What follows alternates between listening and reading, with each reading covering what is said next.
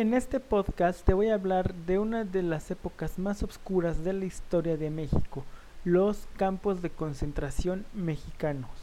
Tenemos la creencia de que este tipo de instalaciones solo se daba en la Alemania de la época de la Segunda Guerra Mundial, pues esto es falso. La mayoría de los países, incluyendo Estados Unidos, contaba con estas instalaciones y obviamente México no se iba a quedar atrás, teniendo también campos de concentración.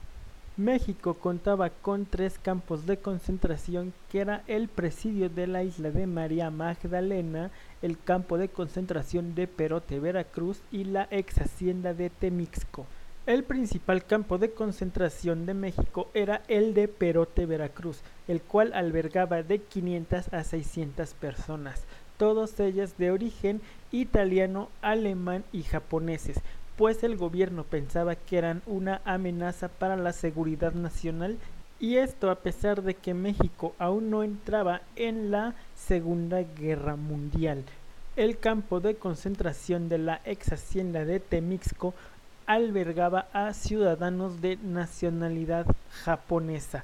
Desde mucho antes de que México entrara a la Segunda Guerra Mundial, el gobierno ya se encargaba de realizar la segregación de este segmento de la población para llevarlo a dichas instalaciones.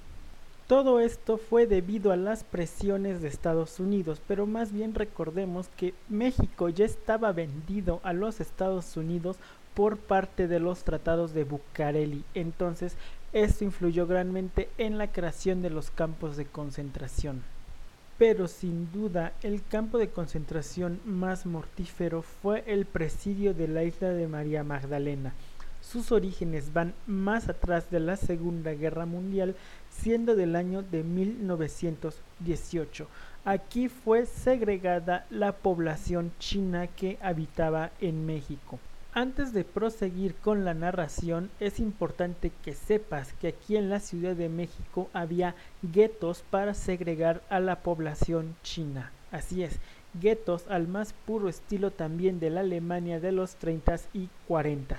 De hecho, un dato histórico interesante es que estos guetos terminarían convirtiéndose en el actual barrio chino de la Ciudad de México. Debido a que los guetos ya no eran suficientes para albergar a la población china en México, fueron trasladados a la isla de María Magdalena.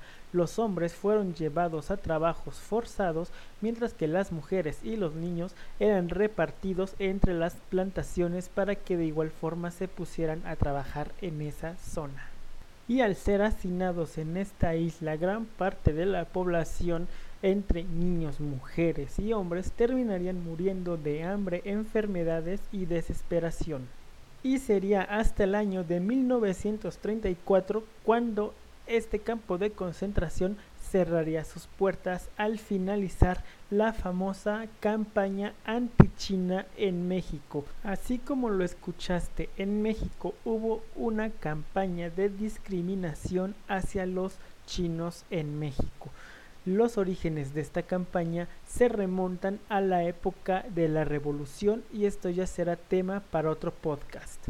Así que ahora que cada vez que veas una película como la lista de Schindler que te conmueva, recuerda que México hacía exactamente lo mismo con los ciudadanos alemanes, italianos, japoneses y chinos. Siempre se nos enseña a México en la Segunda Guerra Mundial como un caso heroico con el Escuadrón 201, pero esta es la contraparte que la CEP y la historia oficial de México jamás te van a contar. Gracias por escuchar este podcast, sígueme en mis demás redes, YouTube, TikTok, Instagram y Twitter aparezco como Jerry0791 y en TikTok encontrarás más videos referente a este tema.